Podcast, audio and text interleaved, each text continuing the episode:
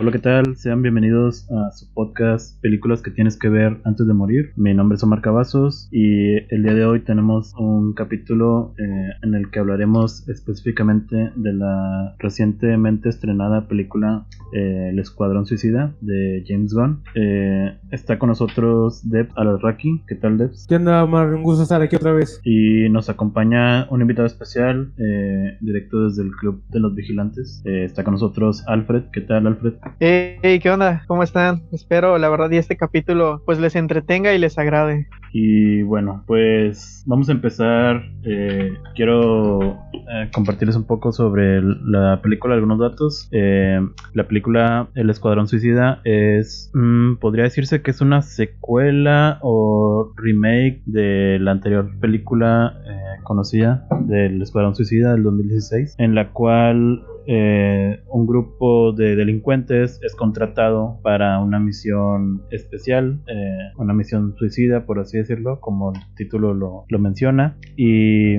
este grupo de delincuentes eh, tiene que cumplir con esta misión o de lo contrario, tienen su vida amenazada debido a la, a la, a la directora de una prisión que los tiene bajo amenaza, valga la redundancia. En esta película cuenta nuevamente con la actuación de Margot Robbie, quien repite su papel como eh, Harley Quinn y añade a la superestrella Idris Elba y eh, la otra superestrella John Cena. Y si no me equivoco repite papel como Rick Black, eh, Joel Kinnaman y entre otros eh, actores un poco menos reconocidos. Se te pasó Viola Davis, güey. Ah, este, Amanda, Waller. Amanda Waller, que es la, la, directora del. Creo que es directora del, de la prisión o algo así, ¿no? Así es. Y también sale el talón como, como King Shark, que, ah, es otro actor reconocidillo. Sí, y bueno, para eso tendrían que ver la versión original en inglés, que cuenta con la versión de, de Stallone, como bien lo menciona. Eh, de hecho, yo no sabía que era, que era él hasta ya después que vi los créditos que aparecía Stallone, dije, ay, caray, nunca lo y ya después investigué y dije, ah, la voz de este, de este. Pero bueno. la, neta, yo también estaba envergado, güey. Llevaba una hora de película y yo dije, güey, pues ¿cuándo va a aparecer Estalón? Hasta que pues me di cuenta que yo creo que debía haber ser el tiburón sin el veracruzano.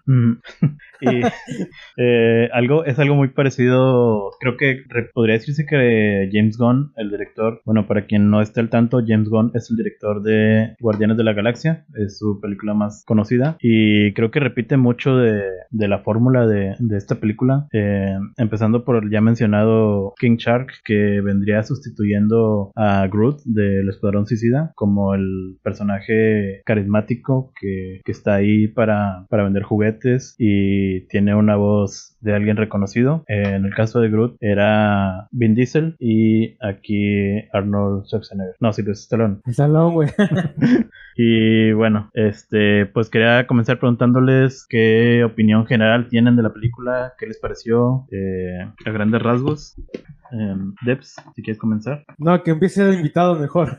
bueno. La neta, hoy vengo bien antagonista. Van a ver quizás otras ocasiones y ah, yo también. Que, que pues quizás se la crome al director o a la película, pero ahorita, mira, eh, sin spoiler, la película empieza con Luis Hernández el matador matando un pajarito. Y pues ahí ya estaba dando la sensación de, ok, nos van a presentar los personajes como la primera película. De hecho, yo voy a estar tocando el tema de la primera película porque creo que es imposible no tocarla al momento en el que tenemos que empezar a darnos cuenta de qué es lo que es, porque si bien no te la venden como una segunda parte y el producto al final termina siendo como que una forma para poder limpiar lo que fue el Escuadrón Suicida, la primera película, para entregarte una nueva cinta, conservando quizá los elementos que han valido la pena. Eh, en este caso, bueno, no, ya no voy a seguir porque es puro spoiler, pero para empezar, yo siento que la trama tiene... Podemos hablar de spoilers aquí. Eh, si alguien está viendo este podcast, es, eh, creo que es más que obvio que ya vio la película. Esto es un análisis ah, ok. profundo. Está bien, entonces... Sí, sí, Vi que se mueren todos al principio, no importa.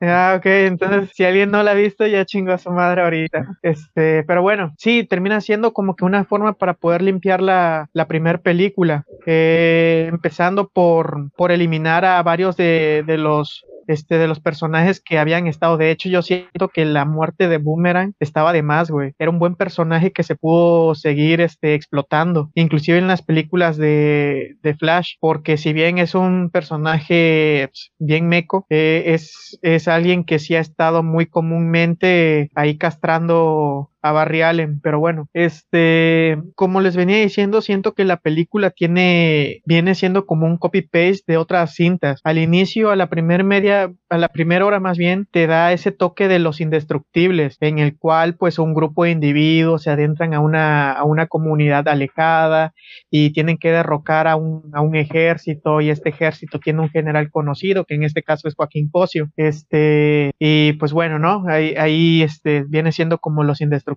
Después ya cuando se van integrando pareciera ser que es este una copia de lo que fue el X-Force de Deadpool. Y no lo digo porque también le hayan dicho Fuerza X, ¿no? Sino porque este viene siendo lo mismo, un equipo X que en los cuales terminan muriendo varios. Hay una persona común, o sea, una persona que no tiene poderes ni nada, que le da un toque ahí como de comedia, nada más por estar ahí y que al final pues tampoco pues se hace nada, ¿no? Y al final me hizo recordar mucho mucho al inicio de, esta, desde los Guardianes de la Galaxia 2, güey, en donde están peleando ahí contra un ser grandísimo.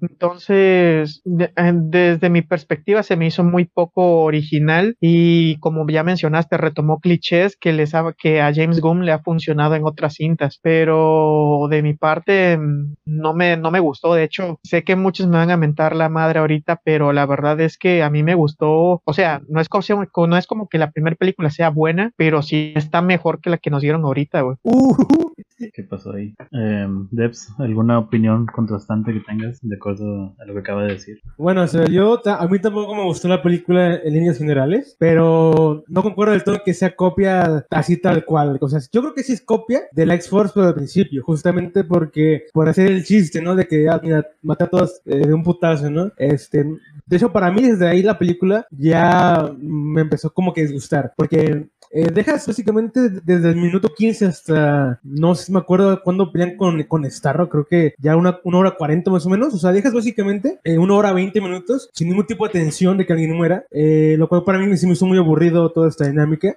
porque claramente el Escuadrón Suicida se divide básicamente la mitad, o sea, le quitas la mitad de los integrantes y te quedan cinco, porque claramente no iban a morir ni Harley Quinn, ni Idris Elba, porque pues es Idris Elba, ¿no? Tienes que conservarlo para la siguiente película. Entonces te quedan nada más cinco opciones para ver a quién matas en todo, este, todo esto hora 20 minutos, en lo cual no muere nadie en esa hora 20 minutos y se hace para mí muy aburrido. Eh, me hubiera gustado que todo el escuadrón suicida fuera muriendo conforme avanza la trama. Creo que hubiera sido un poco más original y creo que James Gunn, eh, la verdad, desaprovechó su libertad creativa que tuvo, porque si la, su libertad creativa fue esa de los primeros 15 minutos, pues la verdad sí me, vaya, sí me dejó deseando un poco más. Este, concuerdo también con, con Alfred en el aspecto de que, por ejemplo, James Gunn retoma muchos clichés o, ciertos tópicos que le han funcionado, que viene haciendo casi desde sus películas medio corte B, a lo como super, ¿no? Que son este humor mm, basado mucho en, en, penes, o sea, no sé, realmente, o sea, este, este tipo de, humor no me, no me causa gracia. Y el personaje de John Cena, que es Peacemaker, la verdad sí me daba un poco de cringe esos chistes que hacía, eh, pero sí tiene cosas buenas. Eh, no sé si podría aportar unas antes de, digamos, empezar a profundizar en crítica general, pero por ejemplo, es una película que tiene un poco más de espíritu en la primera, eh, se siente un, poco eh, más, eh, ¿cómo decirlo?, más dinámica o más ingeniosa en su montaje. En, hay varios momentos donde utilizan elementos dentro de la imagen para usar palabras, por ejemplo, que es algo, un toque medio cómic, ¿no? Que yo, esperaba más cosas así, pero es algo que me gustó, le da cierta identidad visual. y pues no sé, en general, el traje de Peacemaker, por ejemplo, pues me, me gustó que tuviera ese ridículo o ese absurdo de los cómics. Eh, y pues demás cosillas. No sé, Omar, si tú puedes aportar más cosas para no, digamos, empezar tirándole tanta caña. Eh, bueno, pues está difícil, ya mencionaron casi todo. Eh, en general, creo que la película no es mala, es una película entretenida. muchas personas lo están tomando como que es una película revolucionaria y lo mejor del DC Extended Universe. la verdad, no creo que esté ni de cerca de ser lo mejor pero sí se nota que es, eh, están en los niveles más altos de, este universo. Eh, Pero sí, algo que, que realmente no me gustó eh, es que todo está muy conveniente, demasiado conveniente para la trama.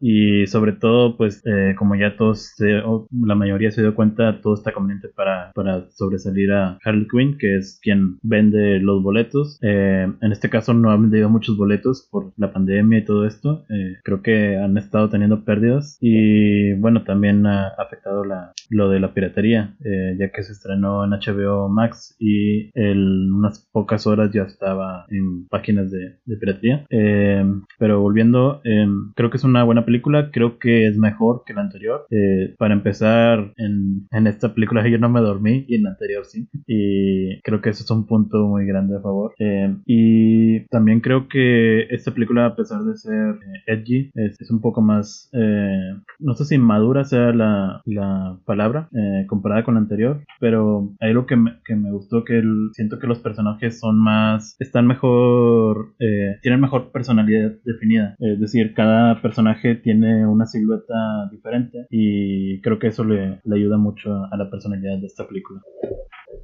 Fíjate que la neta, en eso tienes razón. Eh, James Gunn sí este, profundizó mucho en la personalidad de cada personaje.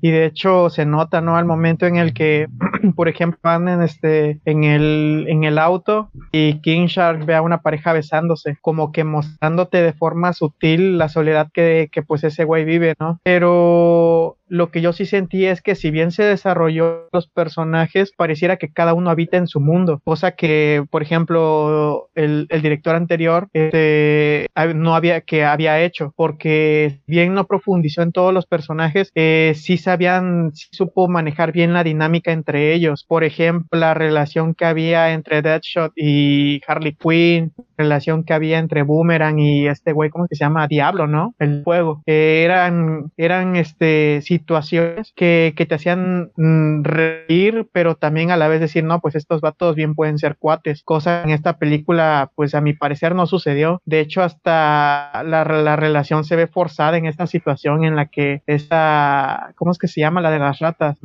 le da un abrazo a Kinshard. Ah, ándale, le da un abrazo a Kinshard y ya de ella no, ya no se sabe nada de esa, no de esa relación, sino de, de como que de esta Interacción. Ah, la onda. Ah, ándale, esa interacción entre, entre los personajes. Y, y, Sí. y otras cosas que no me agradó fue el hecho de que Vinci Idris era- es el, viene siendo casi lo mismo que el Deadshot. La historia de que la hija y que lo van a encerrar, el- es lo mismo. No le, o sea, ¿por qué no, por qué no contrataron de nuevo a Will Smith? O sea, Deadshot fue un personaje pasable, pero De pues, estos motivos. Creo yo, eh, Sí, no, o sea, no estoy seguro. yo creo que uno de los... Ah, bueno, habla tú. Bueno, algo rápido. Creo, pero no estoy seguro que el personaje de Idris Elba estaba pensado para ser eh, Deadshot, pero por problemas de, de calendario, eh, Will Smith no pudo grabar. Eh, tengo, eso es lo que tengo entendido, que por eso se agregó el personaje este de, de Idris Elba y por eso es que es básicamente el mismo personaje. De hecho, está el mismo tono. Este- Es que al hijo. Es que Will Smith estaba ocupado llorando porque lo volvieron cook. Y tampoco contra- contrataron a su hijo, por eso no, no quiso filmar. Mira, a, a mí ese de los personajes, la verdad sí lo noto muy marcado. O sea, por ejemplo, Peacemaker, la verdad creo que fuera de esa competencia de matar gente que tuvo con Bloodsport, no la recuerdo. Otro momento así que tú digas, pues se sentí integrado al equipo, ¿sabes? O sea, lo sentí muy, eh, muy eh, alejado de, de la, de la Suicida, como que muy indiferente. Y la verdad es que hay un, hay un momento, pues donde confronta a Rick Flag por, eh, por unos datos, ¿no? Que pueden ser muy eh, comprometedores. Y la verdad ahí no me quedó muy claro la, digamos, postura de, de Peacemaker con, con respecto a Flag, porque por un momento se le ve como que no lo quería matar, me explico, como, como que si le tuviera cierto respeto. Sin embargo, durante pues, toda la película no hay realmente una interacción entre ambos que me mm, justifique que Peacemaker no le haya tirado un balazo en el primer momento. O sea, era un tipo bastante loco, eh, como para no haberle disparado en el, en el primer instante en el que Flag se negó a, a darle los archivos, me explico. Sin embargo, se ve como que tiene cierta relación o cierto respeto, lo cual para mí fue un poco poco sacado de, de la manga, como para prolongar eh, la, la, confrontación entre ambos personajes, pero obviamente ya eh, la confrontación como tal, o sea, la pelea que tiene, tiene sus matices interesantes por el hecho de que mm, creo que ambos representan como que la, la, una visión diferente pues del, del, americano, ¿no? O sea, por un lado, Brick Flag es el típico eh, soldado heroico acá con valores, mientras que Peacemaker vendría siendo una especie de comedia, a lo Watchmen, ¿no? Un, un chauvinista que hace todo por su concepto de la paz, ¿no? Entonces es una interesante eh, confrontación ideológica, pero que en el trasfondo de sus personajes sí me quedó de ver un poco, al menos por el lado de Peacemaker, eh, porque creo que Rick está bien integrado al equipo, eh, creo que es único que realmente siente como que convive o que se lleva bien con Bloodsport, con Harley Quinn, ¿no? Tiene ahí detallitos.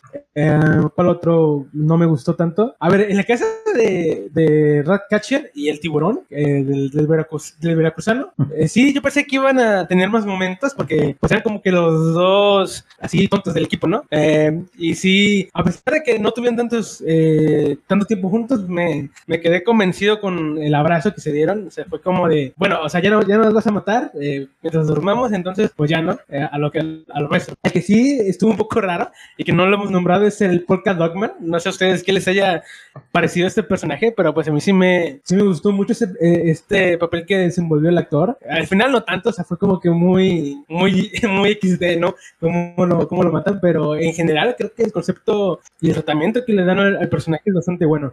Sí, creo que Polka Dot es eh, de los personajes que más se ganó el corazón del público después de King Shark, eh, pero de una forma un poco más madura, por así decirlo. Y pues sí, eh, el, último momento de este personaje fue como un jodete para todos los, los fans de él, los que se fueron formando durante esas dos, casi dos horas de película, como que váyanse a la mierda.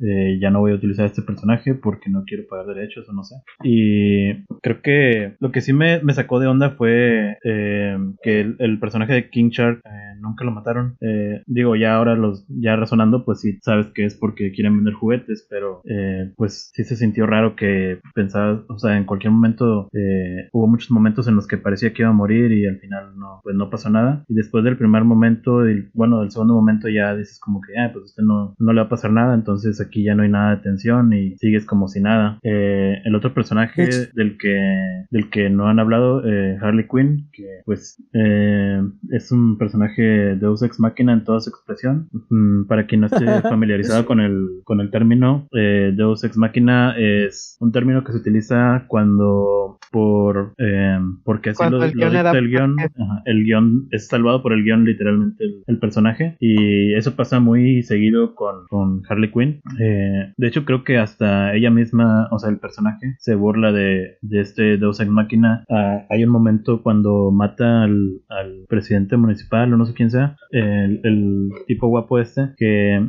le, dispara con un arma que se encontró por casualidad ahí y casualmente tenía una bala, eh, solamente una bala y con esta bala lo pudo matar. Y hasta ella misma bromea de que no puedo creer que haya estado cargada porque es, un personaje que está eh, consciente de su propio su propia poder del guion. Y pues lo que pasa después de ahí es eh, algo completamente eh, extrapolado de la realidad y, y, y todos los momentos de, este personaje son básicamente esto es eh, quiero hacer algo y el guion va a ayudarme para que esto pase creo que eso fue lo que más me molestó Sí, pero este, la gente está feliz porque ya le empoderaron, güey. Gracias a James Gunn, ahora ya sabe que no se tiene que juntar con, con novios malos, pero hay otras escenas en las que aparecen mujeres desnudas y, y, eso no importa porque ya empoderaron a la Harley. Oye, ¿no, no te ha llamado la atención cómo, cómo Warner ha hecho este propaganda? Nadie se ha dado cuenta porque nadie vio Birds of Prey, pero le han hecho una propaganda bien cabrona a Harley. O sea, imagínate hacerle una película nada más para ella, para que la gente comprenda que puedes estar, que puedes ser una mujer sin un hombre. De hecho, hasta la película de Birds of Prey creo que se llama La emancipación de Harley, ¿no? Tiene el subtítulo, la película oficial, güey. Sí. Pero pues nadie vio esa película, güey, así que ¿para qué hablar de ella, no? Eh, Eh, pero, ajá, los escucho. Yo, yo- yo también odio la sobrevaloración de Harley Quinn que ha recibido a partir de que salen películas. O sea, eh, no tengo nada contra Margot Robbie, pero el personaje en sí, eh, como lo moldearon aquí, no me gusta nada. De hecho, re- recuerdo que a partir del Escuadrón Suicida de 2016 aparecen un chingo de eventos en los cómics, que ya los leo, por cierto, pero en, en el primer evento que salió después de esa película, que era de Escuadrón Suicida contra la Liga de la Justicia, esta morra, eh, Harley Quinn, logra vencer a un vato que tiene poderes como psicopirata, ¿no? De que lo ves y, y te vuelve loco, te mueres, algo así, no me acuerdo el nombre de- del- del villano, pero pues está rotísimo. Y, esta Harley Quinn literalmente le gana porque, porque está loca y es impredecible. Entonces es como de, bueno, ok.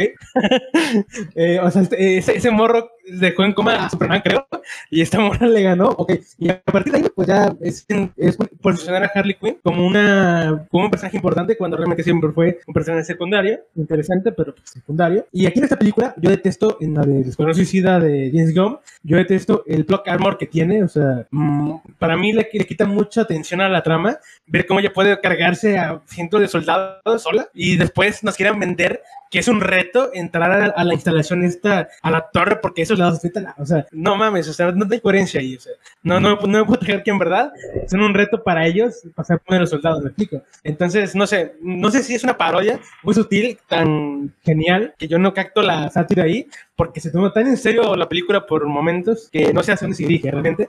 Pero mira, le- ya, ya le he tirado mucho, entonces le quiero poner algo positivo, a ver si ustedes eh, opinan igual que yo. Pero me parece interesante que al menos la película tiene un comentario eh, medio político, o sea, es un comentario político mm, que podemos encontrar en cualquier otra película de este índole, pero que es interesante porque habla del intervencionismo americano. Justamente, eh, creo que eh, al final, la, digamos, el mensaje o lo que está tratando de decir, no de que el, el verdadero enemigo es Estados Unidos, por precisamente eh, intervenir en países y ponerse, digamos, a experimentar y financiar eh, programas que pueden ser dañinos. Entonces, no sé, me pareció interesante al menos ese, ese, ese aspecto, pero no sé ustedes cómo lo vean, o sea, creo que al final ya como que flaquea un poco, pero sigue siendo interesante. Pero a ustedes, ¿qué les parece?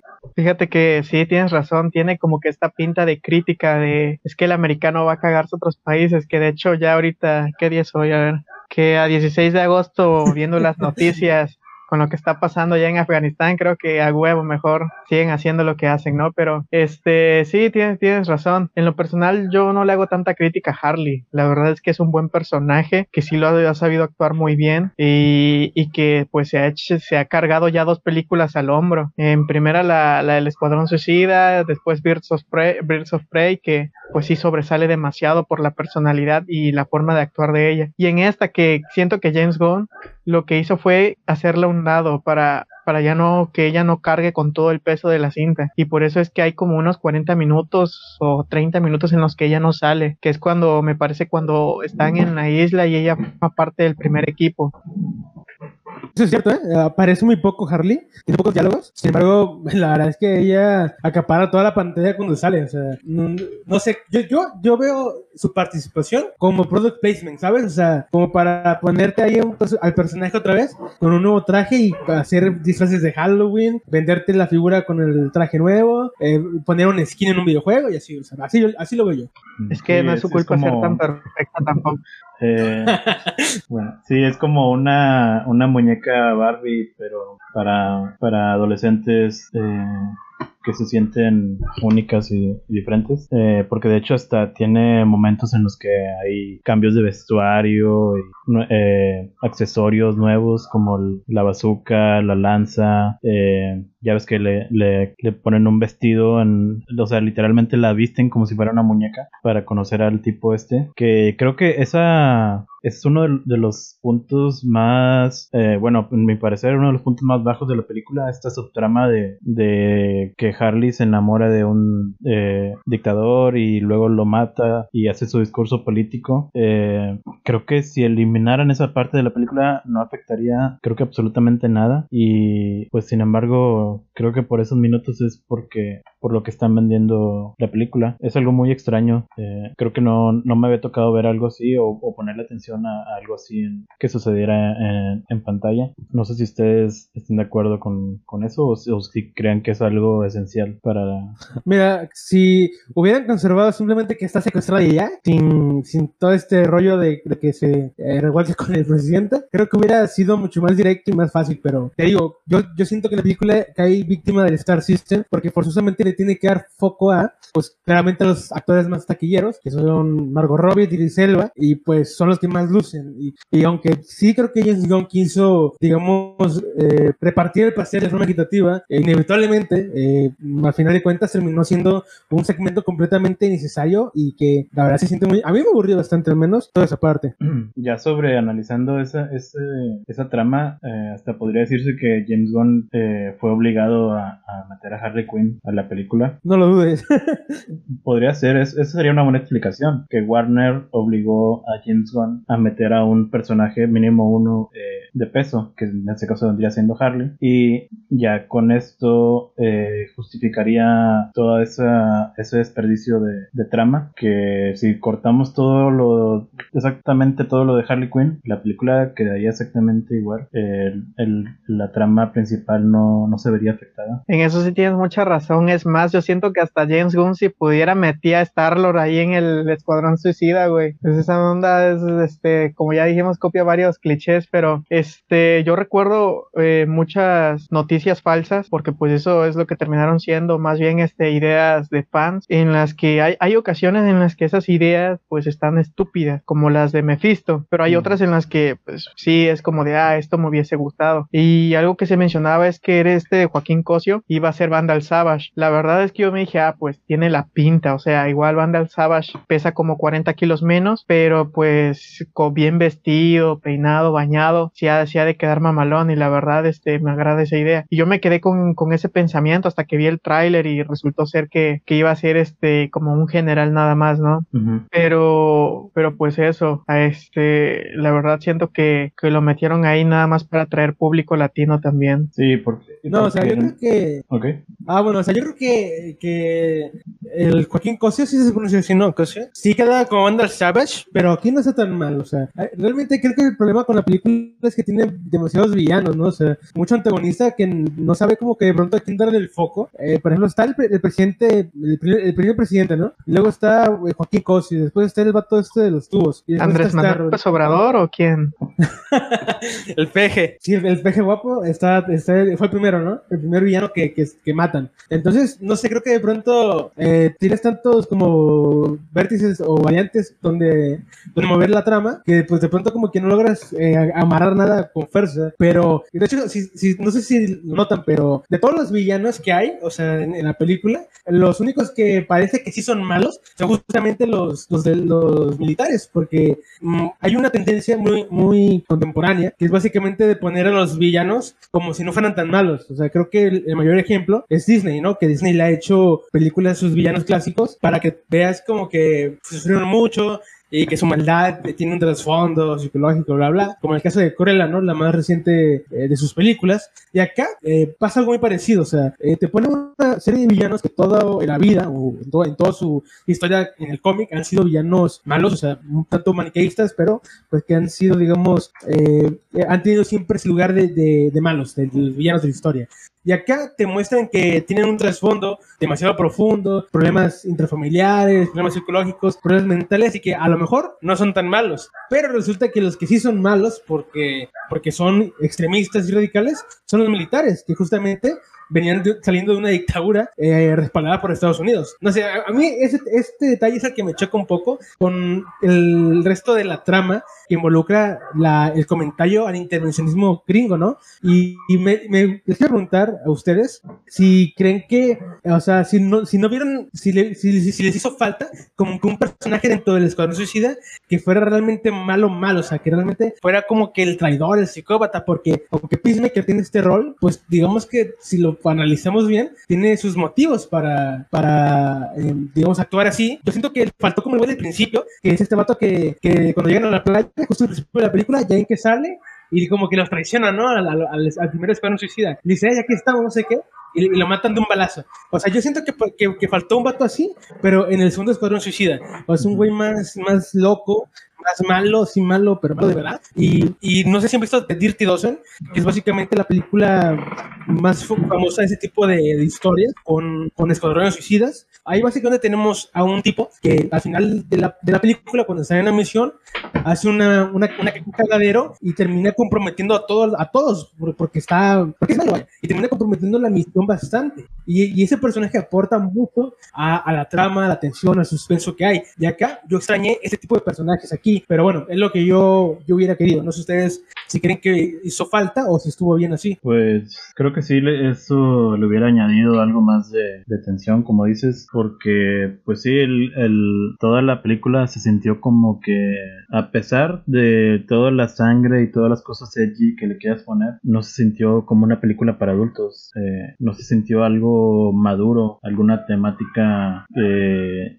complicada, compleja. Eh, como dices, lo más complejo es la crítica, entre comillas, eh, del interven el intervencionismo americano, pero eso es, es lo más fácil de criticar. Eh, pero bueno, es una película, aunque sea clasificación R, creo que está dirigida a un público infantilizado, no infantil, sino infantilizado que vienen siendo todas estas personas que son adultos pero siguen viendo películas para superhéroes como somos nosotros y pues creo que, que sí eh, a lo mejor y sí le hubiera aumentado un poco más de tensión pero pues tampoco no es como que yo esperaba algo así de, de una película de este tipo ¿y tú Alfred?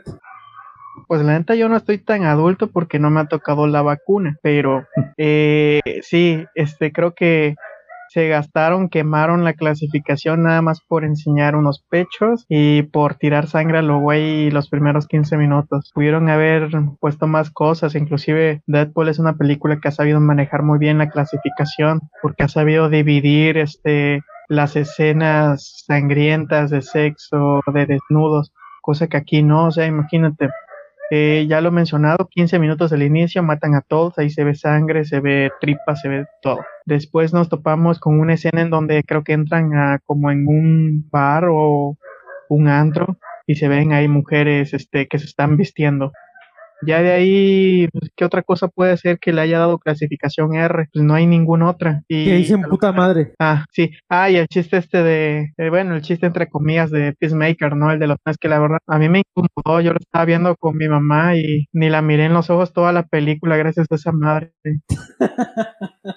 sí, bueno, a mí la clasificación R, o sea, realmente, también en Logan, creo que es un comentario que se puede hacer ahí. En Logan también es lo mismo, o sea, la clasificación R es un poco de sangre y pecho de fondo, ¿no? Esta es básicamente la, la, clasificación R, pero honestamente no, no sé qué más pueden hacer en ese tipo de películas para, digamos, explotar la clasificación R. O sea, no sé, no veo... Eh, algo más explícito ahí. Ah, o, o, sea, ¿sabes qué? Sí, yo creo que sí. Porque no sé si han visto la de Suicide Squad, la de Arkham Asylum, que es una película animada. Ahí sí hay cosas más densas en cuanto a, a, a todo lo que maneja aquí James Gunn, es de sangre, de, de violencia. Allá también es, hay varias cuestiones así y creo que están mejor aprovechadas porque el tono de la película sobre todo de la película animada es un poco más más serio o sea no si hay, hay desmadre hay hay momentos así de cura, pero también hay momentos eh, así de sádicos, o sea, realmente que te perturbas o que no te esperas una muerte. De hecho, ahí muere el rey tiburón de una forma súper random, pero te, que dentro del contexto eh, entiendes que realmente tenía que morir, porque ahí se mueren casi todos. Creo que solamente sobrevive. No, no me acuerdo ni quién sobrevive, se mueren casi todos. Pero Harley otra vez sobrevive. No, creo que más, creo que también. No, ya no me acuerdo. Pero bueno, algo que les quiero preguntar, a ver, a ver qué ustedes opinan, pero es que o sea, salió un, un, un arte conceptual de, de la película donde Deathstroke iba a ser el, el líder del, del, del, escuadrón suicida, pues en lugar de Bloodsport iba a ser Deathstroke. Y no sé, ¿ustedes qué les parece? ¿Les hubiera gustado que estuviera él o creen que hubiera sido como un desperdicio de personaje? Creo que sí me hubiera gustado más, eh, sobre todo porque no conozco a ninguno de los personajes de que aparecieron más que Harley. Eh, bueno, y King Shark, que ya lo he visto en algunas películas animadas. Mm, pero creo que el, el encanto de, de, esta película eh, bueno, el encanto que intentó tener es, que era una copia, mm, entre comillas, de Guardianes de la Galaxia, que en esa película, pues todos los personajes eran personajes eh, secundarios que casi nadie del público general conocía. Y creo que, que si hubieran quitado a Harley de esta película, creo que ese mismo encanto tendría eh, esta misma película, el mismo encanto que, que Guardianes de la Galaxia. Eh, tener un montón de personajes que nadie conoce y que hagan algo mejor que muchas películas de, los personajes principales de, de, DC, pues creo que eso sería algo, eh, algo muy original y algo que, que le ayudaría a, a, DC a impulsar eh, más películas alternativas a, los personajes principales que todos conocemos. Ya no, todos queremos ver películas de Batman o Superman, pero pues hay un punto en el que dices, pues ya, pues si queremos ver algo diferente también. Sí, este, en eso sí. La yo ya no voy a hablar de Harley porque yo creo que hoy no va a poder dormir, güey. Pobre Margot Robbie, güey, le va a estar sordeada las orejas de tanto que hablamos de ella. Pero sí, la neta, ahorita que tocaron el punto de la película animada, este, a mí se me hizo muy parecida a, la primera cinta, en el que te muestran a los primeros, bueno, te muestran a los personajes que van a estar ya en el, en el escuadrón como tal, te dicen qué es lo que sucedió con cada uno de ellos, le ponen una rolita así chida acá a cada uno de ellos que los hace como que también identificarse de otras maneras con, con el que lo está viendo, ¿no? Y te muestra la muerte de, de un personaje, si no bien, si no este, que no es tampoco tan desconocido, pero tampoco tan conocido, ¿no? En este caso, en la película animada se, se chingan a Kinshar y en la película de David eh, se chingan a este güey, ¿cómo es que se llama el de la cuerda? De que su, bueno, su, su poder es tirar cuerdas, imagínate, es escalar, güey. Este, ahorita se me fue el nombre. no me acuerdo. Sí, pero pues ese güey no es como que sea tan desconocido, nada más que se me fue el nombre. y en esta película el que muere pues es este el matador, güey, que de hecho pues tampoco nada de no, no se muestra nada ni, ni se sabe nada de ese güey. ¿Qué poder tenía? La gran, pérdida es eh, yo creo ahí, porque él, él, era como que un personaje de la película anterior y creo que la mayoría pensamos que iba a volver a tener participación. Y ahí la verdad sí me dije, bueno, pues por eso querías a, a los personajes a mí sí me, sí me pareció necesaria, como tú dices, Alfred, la muerte de, de este personaje. pero no sé, o sea, realmente sí hay una historia suicida parte 2. Eh, pues espero que James Gunn tome a personajes desconocidos y no se los chingue en, los primeros 10 minutos, porque pues para mí no tiene ninguna gracia. Eh, pues que agarres a este tipo de personajes y te los cargues tan rápido. O sea, el vato que, que se desarma, el del brazo, ese sí no esperaba nada de él. Eh, la verdad, de ese no esperaba nada. Pero, pero al menos del, del vato este que tenía, que tenía la. El que le dio a Harley Quinn la, el, palo este. Ese yo esperaba un poquito más. También de Boomerang. Este, también de Whistle. Que Whistle. bueno, ese sí me dio chiste, la verdad. Sí me, dio ese, ese chiste. De Whistle. pero, pero espero que para la próxima, si es que hay una segunda parte, no sé, agarre a alguien como. A ver, a, a Rael, que Rael nunca ha sido del Escuadrón Suicida. Pero pues vale madres, aquí sí, que, que se agarre a Israel a, a este de Question, o cómo se llama, el que no tiene cara, a uno de esos personajes acá un poco más desconocidos y que los meta, o sea, que vale madre si nunca ha estado en Escuadrón Suicida, o sea, Harley Quinn nunca fue parte de Versus Praise y ya lo tienes de líder, o sea, ojalá que James Gunn si, si hubiera aprovechado su libertad creativa para realmente hacer algo así un poco más, más atrevido, pero pues, mm, se quedó muy en los estándares. Un mm, dato curioso de... Algo que yo le, que ya había comentado en el anterior, bueno, sí habla Jesús Jorge. Ah, bueno, no, un dato curioso, que el whistle, eh, hay una parte donde se le puede ver el pene eh, cuando van caminando, en, que hay una bandera atrás gigante. Eh, se puede ver que es un, humano, tiene pene de humano. Eso era todo. ¿Qué? ¿Qué, bueno que no vi eso. ¿Ah, ¿qué, decías, Alfred? ¿Qué decías? Em, creo que estás en mute. A lo mejor fue al baño. En lo que, en lo que regresa, ah, no, ya volvió. Ya, ya volví, güey. No, gracias por el dato curioso, la verdad. Este, hay muchas personas que, que lo necesitaban, que necesitaban escucharlo, güey. Ya puedo dormir tranquilo. No, pues no creo que vayas a dormir tranquilo después de eso. eh, algo que, que, les iba a comentar eh, y que ya había comentado antes en, en un episodio del podcast del, del, Club de los Vigilantes era lo que hubiese sido, ¿no? Del, del Escuadrón Suicida de la primera película. Y que de hecho hice también una publicación en el grupo de Facebook. Ah, vaya, vaya promoción, ¿no? Pero lo que yo les decía era que Zack Snyder tenía una idea de hacer películas que abarcaran una línea nada más. que terminara una y empezara otra. Lo vimos con, bueno, Superman, Batman contra Superman, la Liga de la Justicia, y no iba a ser la excepción esta de esta de el escuadrón suicida.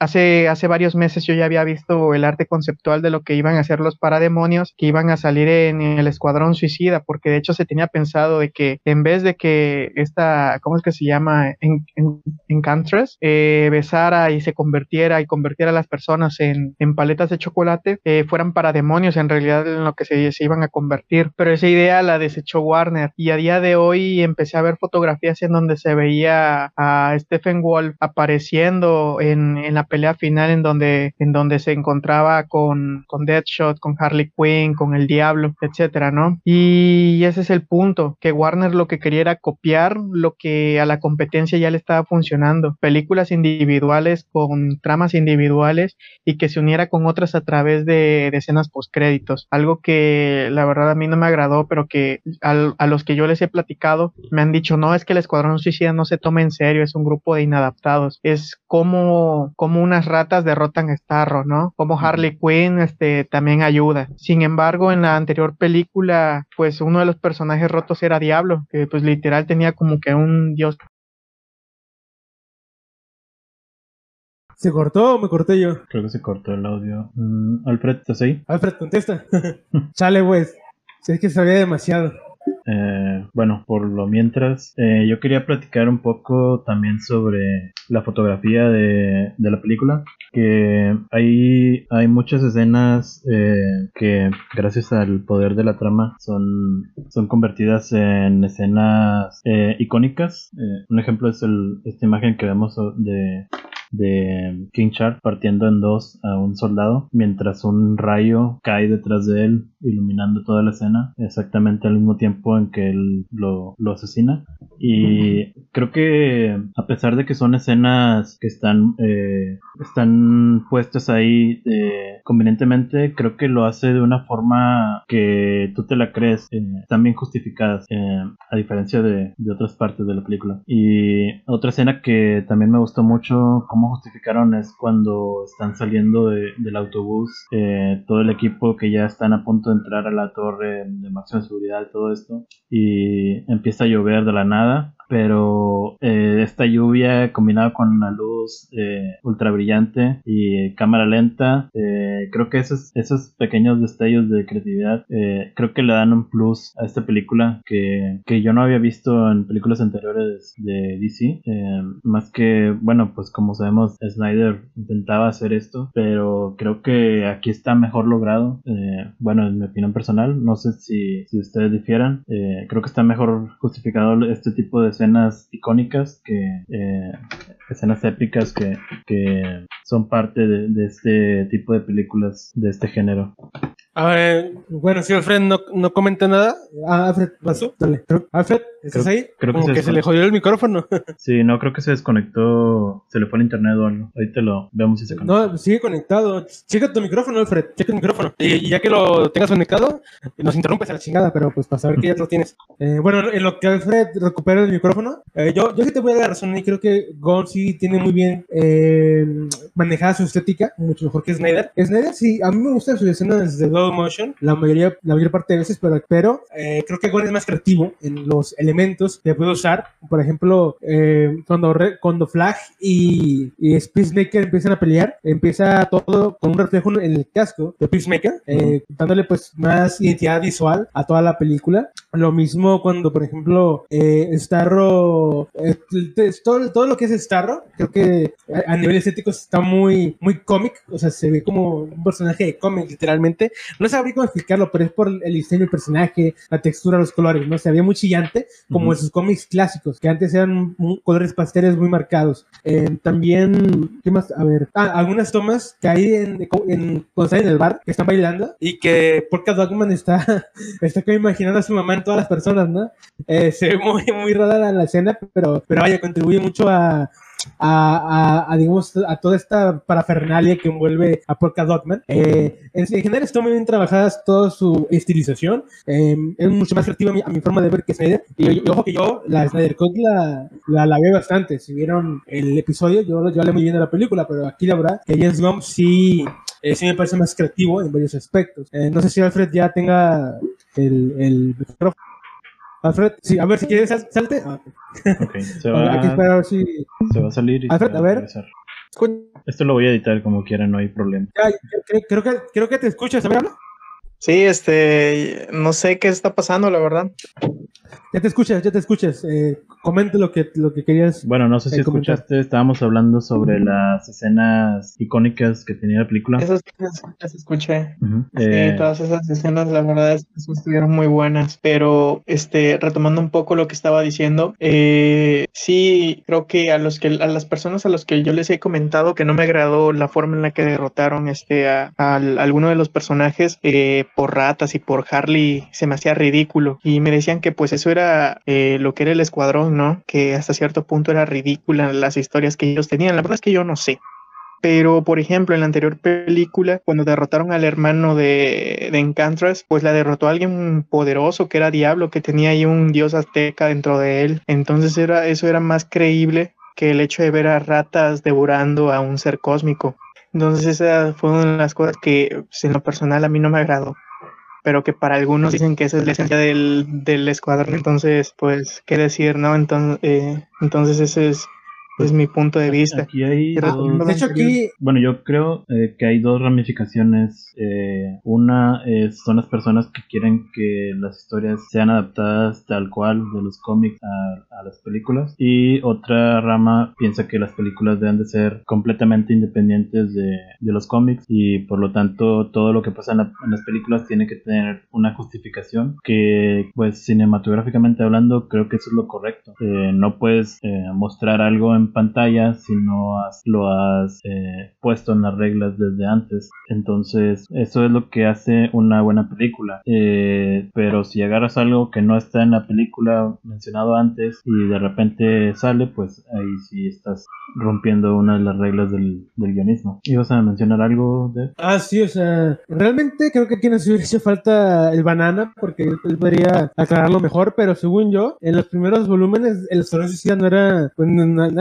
era algo cómico, era algo un poco más serio. De hecho, pues, tiene unos- me busqué unos artes conceptuales del- de los cómics, o sea, lo- los, los dibujos, y se veía bastante como esos cómics un poco pulp que tenía DC en los 80s. eh, que eran eh, antihéroes, eh, así sin poderes o con pocos po- poderes, pero que digamos es algo interesante, ¿no? Pero creo que fue varia- fue cambiando a lo que hoy en día es el Escuadrón Suicida, que es un, un grupo que no sé qué piensan, que no puede ser algo serio, cuando mi, a mi parecer sí puede ser algo serio. En las animaciones creo que lo han explorado bastante bien. Eh, sin embargo, sí creo que tiene un punto en el aspecto de que ah, pues la derrota de Starro pues es un poco paródica, ¿no? Es como de, bueno, Harley Quinn eh, con, una, con una lanza cualquiera eh, logra, o sea, logra abrir la puerta para vencer a, a un ser cósmico que en los cómics eh, es, es un enemigo de los linternas verdes. O sea, si un linterna verde estuviera aquí en esta película, entonces sería vencido como, como Frank Miller lo vence, ¿no? En su cómic de Batman eh, All Star o así, All Star Batman y Robin, y lo vencen pintándose en amarillo. O sea, ese tipo de cosas son las que generan mucho debate, porque la realidad es que los cómics tienen esas dos caras, tienen la cara ridícula y la cara seria. Entonces, ya depende, creo que de cada uno cuál, cuál A mí personalmente creo que me cansa un poco que de pronto se vayan por lo ridículo. Eh, y cuando se vayan por lo serio, pues no salga tan bien. Eh, pero no sé, la verdad no, no me quejo del Starro por el hecho de que aquí ya llegando a este punto de la película sí, sí, sí se siente demasiado, eh, pues demasiado random. o sea, ya como que dices, bueno, aquí ya sí, ya todo se fue a tomar, a tomar por culo. Aquí ya nada tiene sentido y pues lo, lo aceptas, ¿no? Eh, pero en la, entonces, antes de llegar a esa parte, pues está- estaba demasiado, eh, como que tomaba muy en serio, pues a todos los, digamos, recursos cómicos. Pero bueno, eh, no sé, realmente, como ya comenté, para mí el problema realmente fue el que tuviera tantos protagonistas y que ninguno terminaba como que de, de ser una amenaza real para, para el Escuadrón Suicida. Y estamos hablando de un equipo donde el, el más fuerte es un pinche tiburón, güey. Bueno, ya estamos llegando a la hora. Eh, creo que pues ya no hay mucho más que comentar o pues nos tomaría mucho más tiempo profundizar eh, de más en el tema. Entonces creo que aquí vamos a dejarle. Eh, no sé si tengan algún comentario extra que quieran decir sobre la película. eh, no, realmente no. Creo que ya cerré bien. La verdad es que yo tampoco tengo un comentario más. Y, y bueno, hasta aquí. Ok. Eh, bueno, por mi parte también sería todo. Eh, la película aún sigue en cines, pero pues obviamente si están escuchando esto es porque ya la vieron. Y si no la han visto y aún así quieren verla a pesar de los spoilers, eh, también está en HBO Max de Estados Unidos. Solamente tienen que utilizar un VPN para conectarse a Estados Unidos y los dejará ver la película sin, sin ningún problema. Ah, y también está en páginas de dudosa procedencia como Cuevana. Eh, por mi parte eh, es todo, yo me despido, mi nombre es Omar Cavazos y nos vemos en el próximo video.